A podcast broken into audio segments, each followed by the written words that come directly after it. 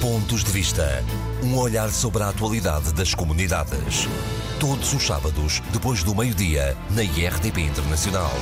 Muito boa tarde, sejam bem-vindos a mais uma edição do programa Pontos de Vista, a atualidade das comunidades analisada e comentada. Esta semana pelos deputados eleitos pelo Círculo Fora da Europa, Paulo Porto, do Partido Socialista, e José Cesário, do Partido Social Democrata. É a primeira conversa com estes novos protagonistas, a quem obviamente agradeço, a quem dou as boas-vindas à RDP Internacional. Por dificuldades da agenda não vamos ter um debate, mas sim uma conversa com ambos os eh, deputados. Começamos pelo eleito do Partido Socialista. Boa tarde, deputado Paulo Porto, porque estamos a conversar pela primeira vez. Começamos pelas suas prioridades para estes quatro anos. Veio do Brasil, era advogado no Brasil, é agora deputado. O que é que podem esperar de si os portugueses que vivem e trabalham nessa imensidão que é o resto do mundo? Portanto, vocês representam portugueses que estão no Brasil, que estão nos Estados Unidos, que estão na Venezuela, mas que estão em Angola, em Moçambique. Isto é muita gente para representar. É verdade. Primeiramente, cumprimento a todos os ouvintes.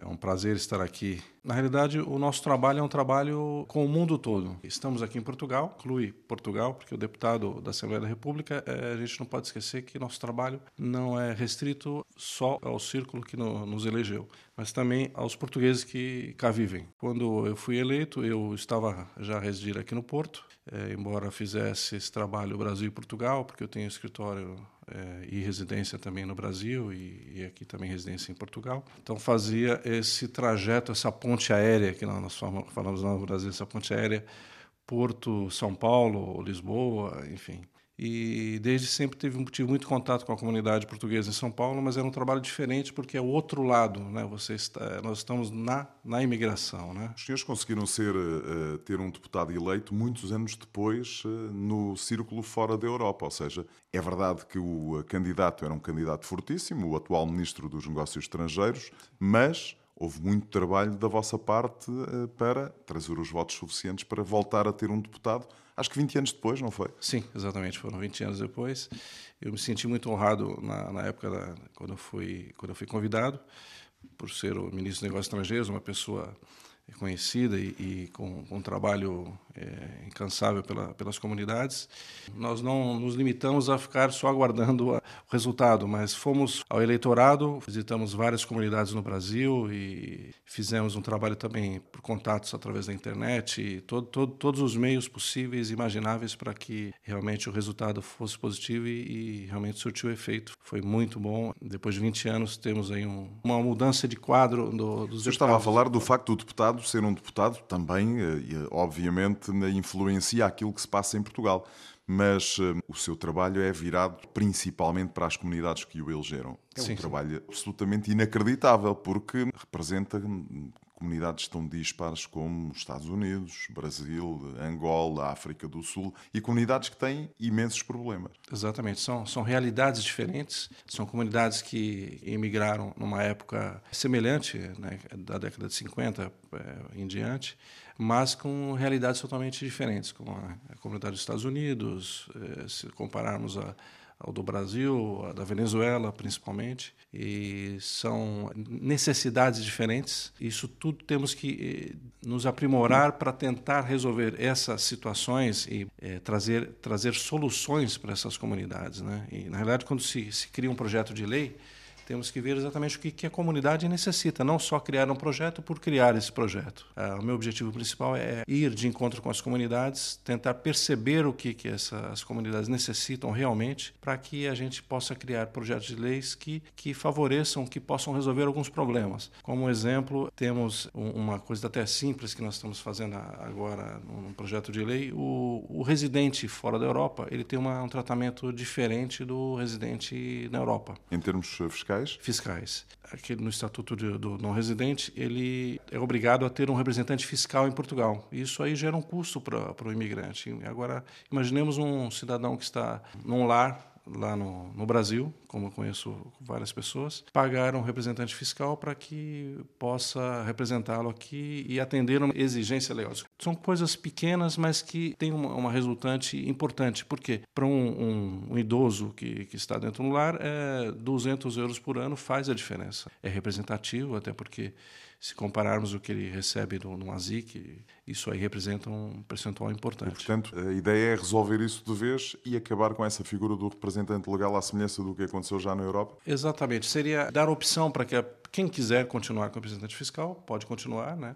Mas é, quem, quem puder optar por aquele, é, pelo, pelo um dos artigos da, da, da, lei fiscal que permite que a pessoa se cadastre eletronicamente receba via eletrônica essas notificações. Né? Então isso daí é, seria importante para que essas pessoas possam exercer esse direito de igualdade perante os residentes e não residentes. Uh, Paulo, tem na sua, na sua área de jurisdição, digamos assim, tem comunidades com enormes problemas. Vamos por partes. A comunidade que vive e trabalha na Venezuela continua a viver momentos absolutamente incríveis, inacreditáveis. Nos últimos quatro anos temos falado recorrentemente da, da Venezuela. Tem estado em contacto com eles, com os líderes dessa comunidade? Sim, sim. Tenho, tenho, tenho estado Qual em contato é o... com os conselheiros da comunidade que fazem um trabalho incansável pelas comunidades. Eu, Qual é o panorama tenho... que se vive nesta altura? Melhorou alguma coisa neste é, último é, tempo? O que se percebe é que a questão do do desabastecimento melhorou, mas os problemas básicos ainda continuam, considerando que a pessoa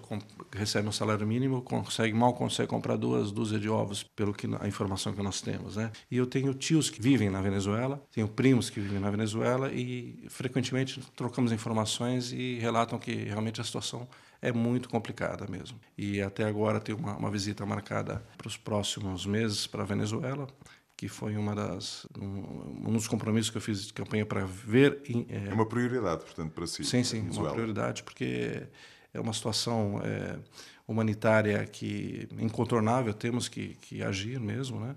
Como o governo português tem feito desde o início tem tomado o posicionamento em favor dos seus dos seus cidadãos e eu acho importante dar continuidade a isso e ver presencialmente quais são essas necessidades né, e o que, que realmente eles precisam, porque é, não é uma questão é, meramente passageira. A gente não tem expectativa de uma melhora a curto prazo. Né? Ou seja, aquela situação de quando chegou Guaidó daquilo se poder resolver rapidamente, o Paulo Porto já não acredita que essa situação se vai resolver assim tão rapidamente, ou seja, o atual presidente vai continuar, o atual estado de coisas vai continuar mais, mais algum tempo? Eu, assim, no meu ponto de vista, eu acredito que sim, porque aquilo que parecia que seria uma solução rápida e eficaz eh, não, não foi o que ocorreu. Então, eu acho que a curto prazo de tempo não haverá uma solução. E nesse meio tempo tem, temos que dar o apoio para os nossos eh, cidadãos residentes na, na, Venezuela. Quem segue estas eh, questões com alguma atenção, como é o nosso caso, fica com a ideia de que fala-se muito numas alturas, depois deixa-se de, de se falar. E fico também com a ideia, provavelmente errada, e corrija-me se eu estiver enganado, de que o êxodo dos portugueses ou dos luso-venezuelanos para a Europa, para Portugal, para a Ilha da Madeira, no caso muito específico, para a Inglaterra, porque muitos portugueses têm fugido eh, da Venezuela para a Inglaterra, para a Espanha, parou um bocadinho. Estou certo ou estou completamente enganado? É, o que nós percebemos que é, tem sido um movimento constante, mas que a, a maior parte da, desse êxodo tem sido para os países vizinhos, né? pela proximidade, pela facilidade. Brasil, é, Colômbia. Colômbia, principalmente, Brasil. Eles têm encontrado apoio nesses países e têm ido com mais frequência, né? porque é, logicamente seria uma viagem mais curta e demandaria menos, menos valores para essas pessoas que estão numa situação complicada. Mas eu acredito que ainda haja essa, esse, esse êxodo, não, não, não tenha sido rompido, embora a situação não esteja tão caótica como, como, como esteve com aquele choque todo, mas eu acredito que ainda continue esse, esse êxodo da forma que, num, num movimento contínuo. Né?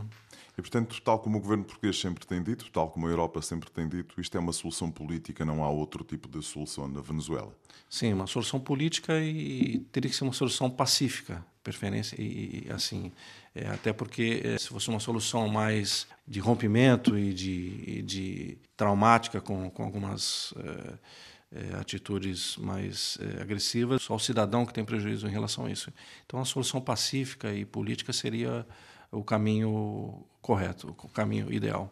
Paulo, para além da Venezuela, tem também outra a comunidade portuguesa que começa a passar outra vez por momentos bastante complicados, que é a comunidade portuguesa na África do Sul. Que respostas é que os, o senhor pode, lhes pode dar? Eh, porque há, há, tal como um bocadinho na Venezuela, o contexto interno também não é brilhante, não é? Violência, eh, muitos problemas e uma comunidade, tanto quanto eu percebo, muito idosa. O envelhecimento da, da população é, é, um, é um fato notório. Na África do Sul, assim como na Venezuela, no Brasil, a violência é um componente muito complicado. Eu acho que são direitos básicos nossos, né? A segurança, a saúde, e quando isso falta, é, fica complicado. Né? É uma, é uma pessoa é, não tem o mínimo, então é uma sociedade sem o mínimo, é uma sociedade que, que vive sempre aterrorizada, sempre com temor do, do dia de amanhã. E nós estamos atentos a isso. Também tem uma visita prevista para a África do Sul. Tenho entrado em contato é, frequentemente com o, o cônsul José Carlos lá da, de, da Cidade do Cabo para me, me inteirar da situação. E uma visita próxima será feita para que possa fazer um levantamento mais preciso e que possa atuar mais precisamente em favor da nossa comunidade lá da África do Sul. Portanto, serão quatro anos cheios de viagens, isso é uma inevitabilidade, mas de contactos eh, e de muito trabalho, já percebi. Com certeza. É um, é um trabalho diferente, é, como eu havia comentado com o Paulo, de, do, do, que eu fazia. Eu trabalhava é, junto à comunidade é, portuguesa de São Paulo, fazia o atendimento a, a presos portugueses, cerca de 40 presos portugueses que eu atendia num presídio que ficam os estrangeiros lá em São Paulo. 99% dos casos eram aqueles correios de droga, e são pessoas novas que entravam numa aventura com um fim. E corria que, mal. Exatamente, um fim que todo mundo sabe que vai acabar mal. E também cuidava dos assuntos dos idosos carenciados. Enfim, era uma situação diferente porque é o outro lado. E agora vamos tentar fazer a diferença do lado de cá e ver o que realmente tem que ser feito para que essas pessoas que dão suporte da comunidade, o associativismo, possa também dar suporte para os nossos concidadãos. Eu há pouco interrompi-o. Como é que tem sido esta experiência? Portanto, de, de, outubro até agora, estamos no início né, do ano, passaram quer dizer, três meses. Como é que se tem sentido? Tem sido um desafio, porque cada dia aprendemos um pouquinho. Né? Humildemente, é, aprendemos com os colegas e buscamos muitas informações, porque o, o processo legislativo é diferente. Ele começa desde as comissões, que temos que debater sobre um projeto de lei, um projeto de resolução, enfim. Tudo isso é, é um aprendizado diário e contínuo. E é muito, muito bom. É, tem muitas experiências, muitas pessoas ali com experiências diferentes, com vários círculos diferentes que foram, que foram eleitos. E está sendo muito bom e espero ser uma experiência positiva e que isso aí possa acrescentar para as pessoas que, que nos elegeram e possam dar uma resposta muito positiva para essas pessoas. O senhor é um rookie, como se diz no desporto eh, norte-americano. Do outro lado da barricada tem o deputado José Cesário, que é um veterano. São amigos, segundo sei. Sim, sim. O Cesário já, já é um amigo de, de, longa, longa data. Portanto, não é... há aqui nenhum. Vocês não são adversários. Ou são? Eu, eu, acho que assim todos depois que somos eleitos trabalhamos para o mesmo fim, que é a comunidade. E o Cesário, ele por ter sido secretário de Estado, eu tive muito, muitos contatos com ele em São Paulo. Eu, inclusive recebi do, do, próprio Cesário a medalha do mérito das comunidades por conta do trabalho que eu fazia. Até foi, nós fizemos uma brincadeira que durante a campanha ele não poderia me é, é, falar nada mal porque ele mesmo tinha, havia dado a medalha do, do mérito. Mas é uma brincadeira que a gente fazia. Logicamente, na campanha a gente tem que tem que partir para o campo. Mas é, é, como eu disse, todos por um objetivo comum que é o bem da comunidade. Tem comunidades, estão, já aqui falamos da Venezuela, da, da África do Sul. Como é que caracteriza, por exemplo, a comunidade nos Estados Unidos da América? É uma comunidade diferente da Venezuela, seguramente, da África do Sul, mas é assim tão diferente da comunidade brasileira que o senhor conhece bem, conhece melhor? Eu não diria que são, é, que são comunidades diferentes. Elas têm um ponto em comum que é a cultura e uma coisa que eu fui criado no meio que é o folclore que é uma, é coisa muito importante. Muitos não dão importância para o folclore, mas é uma coisa que une as comunidades fora de Portugal. E isso é um ponto comum. Nos Estados Unidos, eu estive recentemente lá e percebo que eles têm uma união. Essas comunidades são elas são unidas. Inclusive estive em uma em Dallas, que achei que nem houvesse comunidade portuguesa em Dallas, e existe, eles estão formando lá um, um grupo grande, até estão iniciando. Já me habituei a encontrar comunidades portuguesas nos sítios mais inacreditáveis. Imagino, portanto. Mas é, é uma comunidade que não tem tantos problemas básicos como a do Brasil, como a da Venezuela, como a da África do Sul. Mas é uma comunidade coesa e, e, muito solidária. Todo, todo português, quando sai de Portugal, ele, ele ele é sempre muito solidário. Mas há uma diferença entre as comunidades portuguesas que vivem numa costa, que vivem na outra costa, e têm necessidades comuns, em sua opinião, ou não? Não tem essa diferença de necessidades. É, não, não percebi, pelo menos não percebi. Um, uma coisa que a gente percebe é o grande amor por Portugal que todos têm e em termos é, de, de, união também, é, quando um português se encontra, ele sempre vai querer estar próximo, saber onde depois pode encontrá-lo e, enfim, marcar alguma, algum, algum evento, algum almoço, um momento de confraternização, momentos culturais também, é, é, exaltar a cultura portuguesa, enfim, tudo isso é muito forte na nossa comunidade fora, fora da Europa. Paulo, dá-me um bocadinho a ideia de que a comunidade do Brasil, e é aquela que o senhor conhece melhor, é uma comunidade que tem muitos problemas. Há de tudo, não é? Há gente muito rica, gente que teve muito sucesso, gente que não teve eh, tanto sucesso assim, mas que está perfeitamente integrada na sociedade brasileira e pessoas eh, que nesta altura precisam muito do país. Que tipo de respostas é que nós lhes podemos dar? No Brasil, essa, essa imigração que houve da década de 50 para frente, muitos tiveram muito sucesso, tem muitos empresários de sucesso no Brasil, grandes empresas brasileiras do, do ramo de alimentação, comércio, engenharia, em todos os ramos existem portugueses de sucesso dessa, dessa geração, dessa imigração. E só que também tivemos aqueles que tiveram sucesso em determinado momento da vida e depois, por algum motivo, não ficaram numa situação complicada, ou aqueles que não realmente não tiveram tanta sorte, que acabaram até vivendo hoje em, lares, dependendo da, da comunidade portuguesa, dependendo de, do, do ASIC, enfim, que é um, é um, é um instrumento. O ASIC é um instituto de apoio é, a, é, ao idoso carenciado, né? que é, é muito importante, embora seja um valor que muitos acham que não é um valor alto, e realmente não é, mas é um valor importante, principalmente para essas comunidades que, que lá vivem. E são realidades eh, diferentes, são, são portugueses que convivem na mesma cidade, mas ao mesmo tempo vivem em mundos diferentes. É isso que, que percebemos. Mas a, a, comunidade sempre unida em prol dessas pessoas que não tiveram tanto sucesso. Inclusive, esses que tiveram mais sucesso acabam. Então, é uma comunidade solidária, digamos. Solidária, assim. com certeza. Paulo, há um problema que é comum a todas as eh, comunidades. Com quem falo, e falo com bastantes portugueses que vivem e trabalham no Brasil, na África do Sul, em Angola, na Venezuela, todos se queixam dos serviços consulares de Portugal. Dos atrasos, dos papéis que entram e que nunca mais saem, de um carimbo que falta. Como é que o senhor pode ajudar a resolver isto? Com, a, com essa demanda que teve após a alteração da, da, da lei, lei da nacionalidade, isso foi uma realidade que os próprios consulados não estavam preparados para essa demanda. E realmente o consulado demanda... em São Paulo, por exemplo, chegou a ter eh, os serviços encerrados, não é? Sim, sim. Uma altura foi, foi, foram encerrados, mas logicamente depois pela, pela própria pressão o da senhor é deputado do Partido Socialista, é o partido que está no governo e, portanto, terá a possibilidade de pressionar um bocadinho mais do que os seus colegas que estão na oposição. Com certeza. Temos que ficar atento a isso, temos que procurar corrigir alguns desvios, né? E tudo, tudo é, está sujeito a, a, alterações e melhorias, né?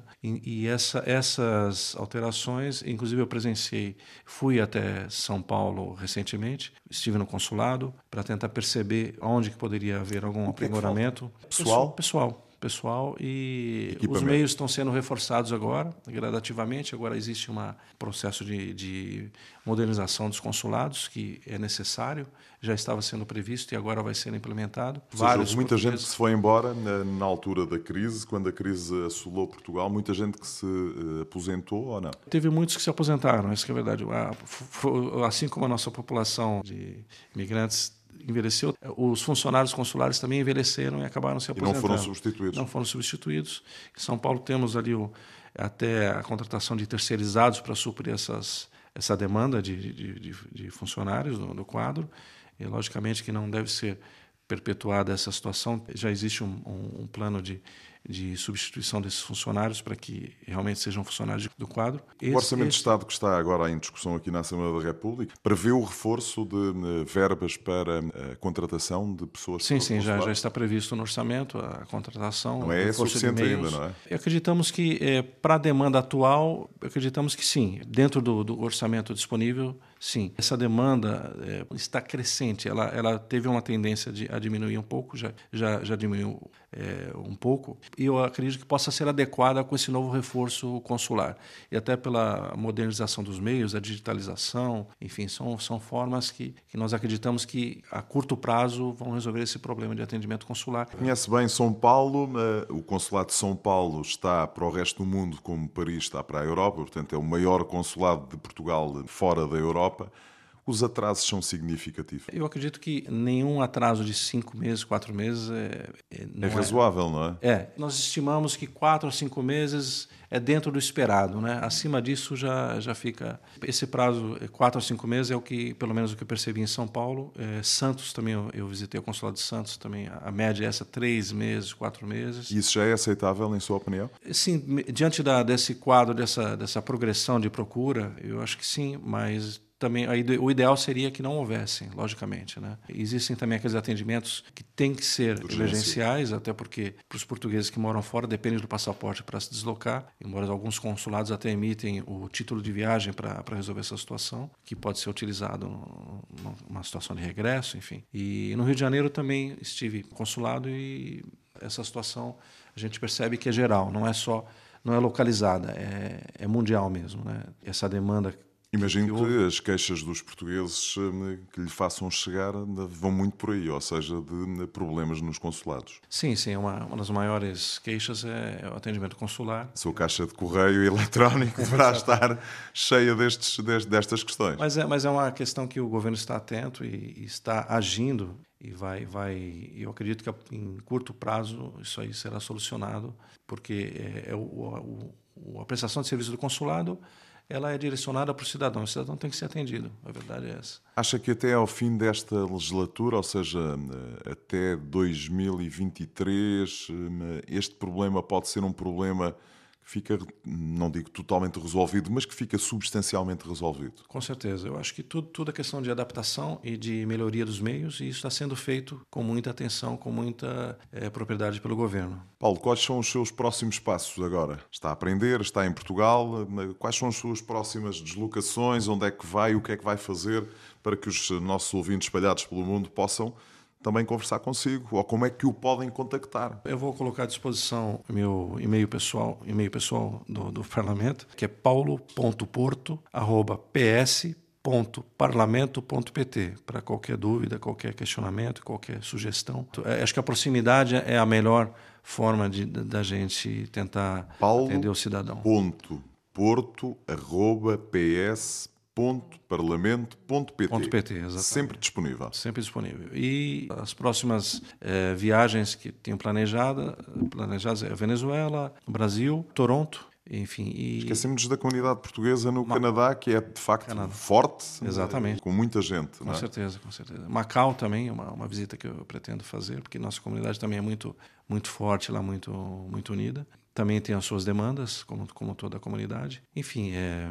Luanda, vamos dar uma volta pelas comunidades portuguesas e tentar é, trazer projetos de lei que realmente atendam a comunidade e que não sejam projetos de lei por ser, por serem criados apenas. Né? Dois ou três eh, projetos que tenha em mente, e um deles já falou, né, que é a história que tem a ver com o representante legal, mas mais duas ou três ideias que tenha para concretizar ao longo destes eh, próximos tempos. É, os projetos, os meus pelo menos, visam buscar justiça daqueles que fora da Europa e os que não estão na Europa. Tentar, Portanto, igualar, igualar as situações. Exatamente. Eu, a, a prioridade seria essa. Uma delas, nós temos a questão da, da mais-valia, que aqueles que residem fora da Europa são tratados de forma diferente daqueles que residem na Europa. É um projeto que, que eu já estou é, trabalhando. Foi até uma, uma sugestão de uma, uma, uma, colega nossa lá de Macau, que ela apresentou essa, essa situação. Nós estamos a falar de muitas questões fiscais. Sim, sim. Há uma desigualdade grande entre os portugueses é. fora da Europa e os portugueses na Europa. Sim, sim, sim. A perceber. E, e para atender ao que a, unidade, a comunidade europeia exige dentro dessa, dessa questão. E também é, questões voltadas para facilitar a vida do, do, cidadão que reside fora da Europa, para aproximar ele cada vez mais do, do governo central da, da, sua, da sua nação, do seu país, enfim, é, para que haja mais justiça social e que eles possa recorrer também em caso de, de emergência a essas políticas sociais voltadas para a carência financeira, carência econômica, enfim tudo isso projetos que realmente atendam o que o cidadão necessita. Ao Porto, foi um prazer conversar consigo nesta primeira edição dos Pontos de Vista dedicada aos portugueses que vivem e trabalham fora da Europa. Tivemos quatro anos de debates semanais com os deputados Paulo Pisco e também com o deputado Carlos Gonçalves. Agora estão aqui também a bordo, quer o Paulo eh, Porto, quer o José Cesário, para discutir dessa imensa comunidade que vive fora da, da Europa. Agradeço-lhe por isso, Paulo, a sua disponibilidade. Eu que agradeço, fico à disposição. Boa tarde, José Cesário, deputado do eh, PSD, eleito pelo resto do mundo, já foi secretário de Estado das Comunidades Portuguesas, é um profundo conhecedor do fenómeno da imigração. Em primeiro lugar, muito obrigado por ter aceitado este nosso convite barra desafio para estas eh, conversas eh, mais ou menos semanais. Começamos pelo início, porque estamos no início do primeiro programa com os deputados eleitos por fora da Europa, a questão é simples. O que é que os portugueses que vivem e trabalham fora da Europa podem esperar dos senhores? Antes do mais, deixe-me agradecer-lhe também o convite que me fizeram, o gentil convite. É para mim um prazer muito grande participar nestes programas. Uh, os portugueses podem esperar, uh, em primeiro lugar, presença. Uh, e uma presença crítica. crítica não destrutiva.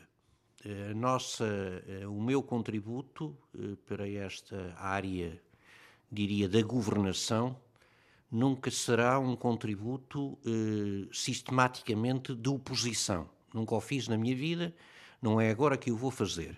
Tal como na legislatura, ou melhor, nas legislaturas anteriores, independentemente, sempre que estivemos no, na oposição, a nossa postura foi um, contribuir com iniciativas sob o ponto de vista legislativo, que é essa a nossa primeira função enquanto deputados, ser legisladores. Dois, eh, eh termos uma ação sistemática de acompanhamento da ação governativa.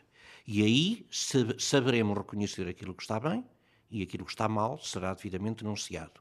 E, finalmente, uma outra uh, área em que nós sempre fizemos questão de nos empenharmos é o contacto direto com as comunidades que representamos, ou melhor, o mais direto que é possível, porque, sobretudo no círculo, este círculo por onde eu sou eleito, Uh, efetivamente é quase impossível ter esse, manter esse contacto, mas e mais do que isso são ocasionalmente são comunidades muito muito dispersas, muito diferentes. Brasil não é o mesmo que os Estados Unidos da América, todo, África do Sul, em todos Venezuela. os continentes, em todos os continentes, com especificidades muito grandes, com problemas que aumentaram muito nestes últimos anos e, portanto, evidentemente que nós teremos uma presença, a presença possível, mas essa presença presença. É, eu reputo isto, de absolutamente fundamental. Esta presença é indispensável, porque eu sei que, mesmo com o desenvolvimento das redes sociais, mesmo com o desenvolvimento dos mecanismos de informação, a verdade é que há muita coisa que nós só percebemos quando vamos a um determinado local. José Cesário, eh, já vamos à Venezuela, que me parece ser uma das eh, comunidades que tem mais problemas nesta altura e é do seu círculo, mas vai, vai agora muito proximamente na África do Sul, outra comunidade que também tem bastantes problemas exatamente o que é que pretende observar na África do Sul? O senhor que é um veterano já desta, desta, desta questão, não é? Bem, por um lado, eu vou-me atualizar em relação a questões que analisei e que observei em contactos anteriores e eh, matérias que acompanho à distância, não é? Eh, como é que tem evoluído, eh, por exemplo, o serviço consular, o apoio de proteção consular às pessoas, eh, como é que tem evoluído eh, o dossiê dos apoios sociais, a relação entre a administração portuguesa e, a, e as instituições locais, da comunidade, eh, instituições comunitárias que trabalham na área exatamente do apoio apoio social, que são autênticas IPSS que existem, são várias em, em toda a África do Sul. As questões de segurança são matérias muito sensíveis, sobretudo para uma comunidade que se fez muito no pequeno negócio, o negócio de proximidade, que é um negócio extremamente exposto a esta mesma insegurança, e, portanto, há um conjunto de questões que eh, eu vou tentar, relativamente às quais eu me vou tentar atualizar. É uma comunidade muito envelhecida também, não é? Vamos lá ver. As comunidades são todas envelhecidas e são todas novas. A questão é percebermos se eh, a comunidade eh, do português expatriado é naturalmente envelhecida. Mas há uma comunidade lusodescendente que é tão nova como qualquer outra, não há diferença nenhuma. Pode haver é mais ligação ou mais afastamento em relação a Portugal. A África do Sul é dos casos em que, efetivamente, essa relação, essa proximidade não tem sido muito grande, sobretudo com, com as novas gerações, até porque eh, é uma comunidade muito marcada por vários fatores, eh, os tais fatores de insegurança. Eh, repara, nós temos na África do Sul pessoas que, muitas delas já vieram de Angola ou de Moçambique, eh, já em situações extremamente dramáticas a maior parte desses que saíram, sobretudo ali na década de 70 ainda, no período a seguir à descolonização daqueles países, evidentemente que a maior parte dessas pessoas já, já não está no reino dos vivos, já desapareceu, mas estão os seus filhos, estão os seus netos, e essa gente foi muito condicionada por esse choque. Depois a seguir temos pessoas que, por sua vez, sofreram muito, sobretudo no período pós-apartheid e até antes, é bom, é dizer, ou até antes já, mas só que no período pós-apartheid, efetivamente houve eh, um, um, aumento muito grande da insegurança, muita gente foi morta, muita gente foi assaltada, muita gente viu as suas condições básicas de segurança postas em causa. E, portanto, muita dessa gente, sobretudo a nível do chamado luso-descendente, ou seja, o português nascido lá, muitos deles foram saindo. Não vieram para Portugal a maior parte talvez não tenha vindo para Portugal. Foram para o Reino Unido, foram para a Austrália, foram para o Canadá, foram para os Estados Unidos, alguns até foram para o Brasil, onde os vamos encontrando. Agora, não deixa de existir na África do Sul uma numerosíssima comunidade de origem portuguesa, eh, de portugueses de cá, de portugueses que foram de Moçambique e até muitos uh, cidadãos lusófonos eh, que têm nacionalidade portuguesa, ou seja, são portugueses, eh, provenientes, por exemplo, de Moçambique, é, é público, que uma das principais comunidades estrangeiras na África do Sul é moçambicana. E também aí há muito português. E, portanto, esse universo, esse grande universo de pessoas, tem eh, uma problemática social extremamente complexa. É bom dizê-lo. É sério, muitos, muitos portugueses eh, enfim, que vivem e trabalham e que residem na África do Sul queixam-se da falta de condições eh, dos eh, serviços consulares em, de, de, Portugal e tudo aquilo que eles lhes podem uh, fornecer. Uh, é uma realidade? Têm razões de queixa de facto objetivas os portugueses que lá vivem? Tem, total. Uh, o serviço consular na África do Sul degradou-se imenso. degradou-se, em boa verdade, nunca foi perfeito temos de ser eh, justos e corretos. Mas a degradação nesses últimos anos foi impressionante. Uh, a generalidade dos funcionários que têm saído, têm sido muitos, não é? Uh, muitos daqueles funcionários foram contratados ali na década de 80, 90, uh, alguns até já antes. e, portanto, foram, progressivamente, foram-se reformando. E a verdade é que Não houve tem havido muito poucas substituições efetivamente hoje o atendimento consular, mesmo em Joanesburgo, que era onde era muito bom, uh, ou pelo menos era razoável, vá, hoje deixa muito a desejar.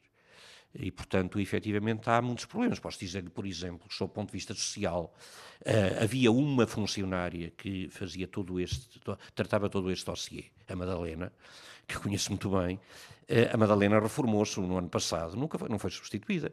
Uh, e a questão é esta: não é um jovem qualquer que seja colocado de repente na África do Sul, que conheça aquela realidade, que vai perceber, que vai conseguir substituí-la. É? Portanto, uh, teria de haver. Uh, esta questão foi colocada atempadamente, é bom dizê-lo. É? Aliás, eu tenho colocado uh, sistematicamente estas questões de forma a que elas possam ir, ser, ir sendo antecipadas. A verdade é que não o foram E hoje eu sei que há ali uma lacuna muito grande a esse nível, mas uh, qualquer outro nível. Um cidadão queira tirar, queira de, uh, uh, obter um cartão de cidadão, um passaporte, um, um, registrar um filho, o que quer que seja, passa um degredo, não é? e isso, infelizmente, não é só na África do Sul. É, hoje é generalizado em toda a rede. Os nossos grandes postos consulares seja Macau, seja São Paulo. São Paulo, seja o Rio de Janeiro, seja Toronto, eh, seja Joanesburgo, os, os, prazos de atendimento dos atos mais simples estão nos 7, 8 meses. Não é? Quer dizer, não há, é difícil encontrar situações melhores que esta. Na primeira parte do programa, eh, o deputado Paulo Porto, do eh, Partido Socialista, falava de que 4, 5 meses já seria razoável manter. É quase impossível. impossível. É quase impossível. Okay, eu, eu, os dados que tenho, que me vão chegando, eh, que me vão chegando, as marcações estão a ser feitas a 7, 8 meses. Para os atos simples, atenção. Eh, porque atos de nacionalidades, há postos em que estão a ser tratadas nacionalidades com 4, 5 anos de atraso. Eh, na Argentina, por exemplo, neste momento. Uhum. Em São Paulo, há processos de nacionalidade pendentes há 3 anos. É? E o senhor não vê maneira disto ser resolvido a, eu já não digo a curto prazo, a, ver, a, a, médio prazo? A resolução desses problemas passa por, por duas coisas. Uh, Disponibilidade financeira não é? do Estado passa português. por duas coisas. Numa parte é preciso dinheiro, para outra não é preciso tanto dinheiro. É preciso uma postura diferente. Nós alargamos muito. Porquê é que nós não tivemos tantos problemas no domínio do atendimento? É verdade, tivemos em alguns locais. Atenção, que eu não, não posso deixar de reconhecer que em Londres, por exemplo, sempre houve problemas muito sérios. Okay? Não, não afasto esta questão. Porém, nestes postos que estamos a falar, até 2015, 2016, eh, seja São Paulo, seja o Rio de Janeiro, eh, seja Joanesburgo, seja Toronto, de um modo geral, e até muitos outros, Macau, etc., estes problemas não existiam. Não existiam com esta eh, gravidade. Porquê? Bem, é verdade, eu tenho de reconhecer que houve algum aumento do, da procura. Ok? Eu tenho de reconhecer isso. Mas a questão determinante é que nós não tivemos qualquer espécie de complexo em contratualizar a prestadores externos alguns destes serviços. Nós criámos 14 call centers. 14 call centers nos principais postos. Eh, em boa, em boa verdade, havia dois que já existiam, os outros são todos novos. Eh, este governo, fruto, o atual governo, fruto da sua aproximação à esquerda e pelo facto da extrema-esquerda, sobretudo, ser absolutamente avessa a este tipo de contratualização, suspendeu na prática este tipo de, de, de acordos. Portanto, não há nenhuma coisa nem outra. Ora, não havendo, havendo um travão à contratação de funcionários do, do quadro, funcionários para os quadros do Ministério, não havendo uh, os serviços supletivos na área dos prestadores externos e com mais um fator, que foi as 35 horas, as 35 horas no quadro do Ministério dos Negócios Estrangeiros, nos serviços periféricos externos, significam 150 funcionários a menos. É o que isso significa. Em mil, em mil funcionários, estamos a falar em de 150 a 200 funcionários a menos. Ora, por ano. É? Portanto, com uma contratualização nestes quatro anos anteriores, terá andado na ordem dos 200 e poucos funcionários, considerando ainda os que saíram, que foram muitos, e os mais experientes saíram, ou pelo menos a maioria, meu caro amigo, temos todos os ingredientes para ter uma situação de caos. Isto não se resolve de um dia para o outro. Mas para resolver este problema, de facto, não pode haver aqui complexos. É preciso recorrer a privados, mas atenção, aqui há uma questão. O recurso aos privados não pode ser feito sem haver funcionários do quadro devidamente capacitados. Porque eu sou o primeiro a dizer tudo isto tem limites. Eu sou um entusiasta deste tipo de colaboração com empresas externas, mas tem de haver funcionários nos quadros do Ministério e dos cada posto que saibam fazer e que acompanhem e fiscalizem, porque senão vamos ter um problema tremendo, que é os, são os abusos. É? Eh, a situação de São Paulo, neste momento, é gravíssima, a esse nível. Há empresas que proliferam, que cobram honorários impressionantes, aproveitando-se de situações de dificuldades de atendimento, daquelas que eu lhe referi, cobram honorários impressionantes, é? que, só os ricos é que podem pagar, é bom dizer, eh, em áreas como, onde até aqui não se trabalhava. Cartões de cidadão, eh, passaportes, as nacionalidades, nacionalidades já sempre trabalharam, pronto, mas, mas sobretudo nas primeiras. Os pequenos registros. Nos registros. Eu posso dizer-lhe que há eventos públicos em São Paulo, no Rio de Janeiro e já noutros locais, em que se está a passar aquilo que se passava em Angola com os vistos. Há empresas que já aproveitam esses eventos patrocinados por autoridades públicas, pelo Estado português, aproveitam esses eventos para divulgar os seus serviços. Aliás, eu, eu denunciei isso recentemente em, em pergunta colocada ao Governo. Estou à espera da resposta. Que ainda não obteve. Isto são situações incríveis e, e é bom que se perceba, sobretudo quem está cá em Portugal, e que eu, se quiser renovar o meu cartão de cidadão, entro na minha loja de cidadão em, em Viseu e faço numa hora ok? Menos até. Eh, da última vez que o fiz, eh, entrei e saí passado um quarto de hora. É assim. Eh, mas há pessoas que sofrem imenso com isto. Há pessoas que não podem viajar, pura e simplesmente, por causa disto. Há pessoas de outros países que querem vir para Portugal, querem visitar Portugal, querem instalar-se em Portugal, querem estudar em Portugal e não conseguem fazê-lo. Isto é um prejuízo gravíssimo para a nossa economia. O que se passa neste momento em vários postos no domínio dos vistos é gravíssimo. Cessário, deixe-me uh, perguntar-lhe isto. Uh, a Venezuela é mesmo o principal problema que o senhor tem no seu, uh, na sua área de jurisdição? A Venezuela é, sob o ponto de vista social e político, claro, um dos maiores problemas. A, questão é esta. numa análise superficial, diria, é o mais grave. E é. Só que. As coisas melhoraram ultimamente. Não. Tem essa percepção. Só do ponto de vista social, pioraram. Só do ponto de vista social, pioraram. O que se passa na Venezuela hoje é que, e sobretudo é um fenómeno que tem poucos meses, menos de um ano, é que eh, passou a haver produtos. Quer dizer, nós agora já entramos em certos supermercados, já vemos as prateleiras cheias. Qual é a diferença?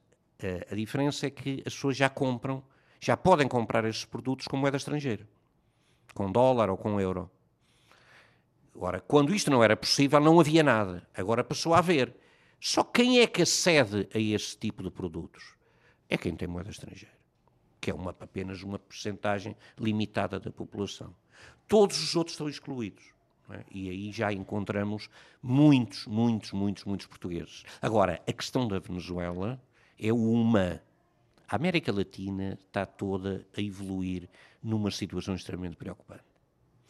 Começamos a ter alguns sinais agora da economia, de crescimento da economia brasileira, mas a verdade é que o Chile, a Argentina, eh, o próprio Peru, a Colômbia, estão todos, são países estão todos a passar por crises económicas gravíssimas.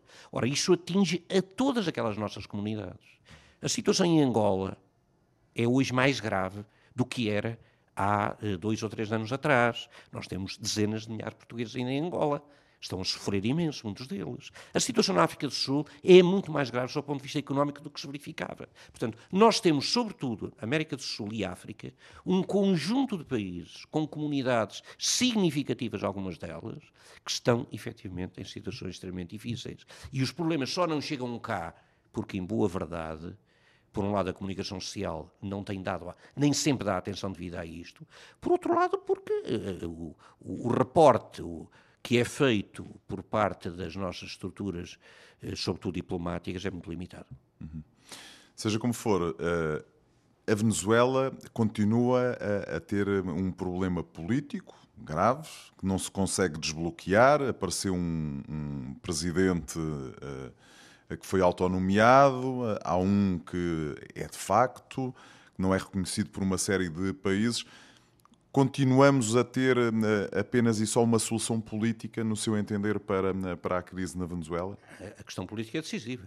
Enquanto não houver uma solução política, evidentemente, dificilmente a economia. Mas acha que a curto, médio prazo. Não é... acho, não acho. Não me atrevo a fazer um vaticínio a esse nível. Há uma coisa que eu digo em todo lado. Eu continuo a ter, a acreditar na Venezuela, a ter fé na Venezuela por um simples facto. É que a Venezuela é um país muito rico. É? Eu também acredito no futuro de Angola, porque Angola é um país muito rico. Acredito no futuro de Moçambique, porque Moçambique é um país rico, não tão rico como estes, mas é um país também rico. Uh, agora, há outros casos em que não, em que nós temos mais dificuldades. Se me perguntarem o futuro da África do Sul, bem, eu aí tenho algumas dúvidas. Sou de franco. Tenho mais dúvidas, correto? Agora, a Venezuela é um país muito rico. É um país em que, quando houver um mínimo de estabilidade política, eu estou convencido que, quer no domínio da exploração de recursos naturais, quer no domínio de, eh, por exemplo, um setor na área do turismo, eh, quer no domínio da produção, de, mais variado tipo de produção, incluindo a agricultura, a agricultura, a pecuária e tal, a Venezuela tem um potencial impressionante. E, portanto, acredito que tem futuro. Por isso é que eu compreendo muito bem aqueles portugueses que estão lá e que, apesar de todas as dificuldades... Querem ficar, não é? Dizem, eu fico, porque este é o meu país. O que eu tenho está aqui e eu ainda acredito nisto. E é verdade. E tenho razões para acreditar naquilo. Gessário, temos três minutos até ao final desta nossa primeira uh, conversa. Uh, Brasil, Estados Unidos, são mais duas das comunidades que o senhor também acompanha, fruto da sua, do seu mandado, do seu mandato, aliás.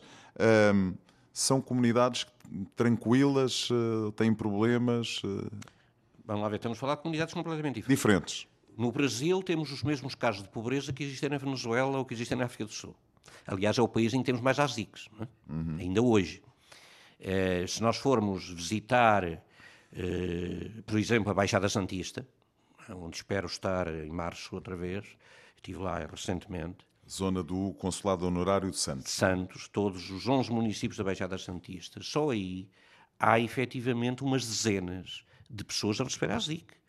Uh, ora, há a ZIC é o apoio, apoio social a idosos carenciados, uma pequena pensão que paga o Estado português. Uh, mas há muitos que não podem, que não têm sequer acesso à ZIC, até porque o apoio social Aí o apoio social é feito quase exclusivamente pela comunidade. Pela, aliás, neste momento é exclusivamente pela comunidade. Eh, no passado havia uma articulação com essas instituições da comunidade, nós pagávamos, dávamos apoios a essas instituições para eles fazerem este trabalho. Eh, tanto quanto sei, nestes últimos anos, esses apoios têm, eh, são, quase desapareceram. Não desapareceram totalmente, mas quase desapareceram. Diferente Ora, é então os Estados Unidos? Uma comunidade mais Estados sólida, Unidos é completamente diferente. É completamente diferente, embora também haja algumas situações de pessoas eh, eh, então, tem situações mais débeis, mas não há pobres. Quer dizer, é um pobre na comunidade eh, portuguesa nos Estados Unidos é muito difícil aparecer. Uhum.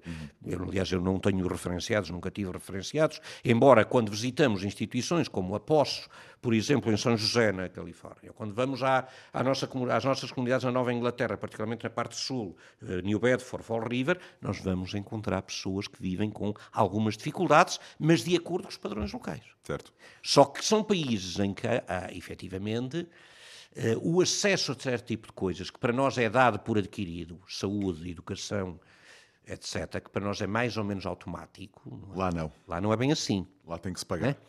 Normalmente tem de se pagar. Exceto se a pessoa for completamente indigente. No caso da saúde, não paga. Mas não pode ter mesmo nada, porque não paga mesmo e paga até, esmifram até o, o último dos seus bens.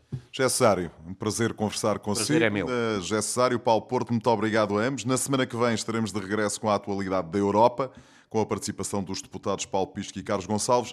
No início de fevereiro voltamos a discutir a problemática dos portugueses que vivem e trabalham fora da Europa. Até lá então. Obrigado. Pontos de Vista. Um olhar sobre a atualidade das comunidades. Todos os sábados, depois do meio-dia, na IRTP Internacional.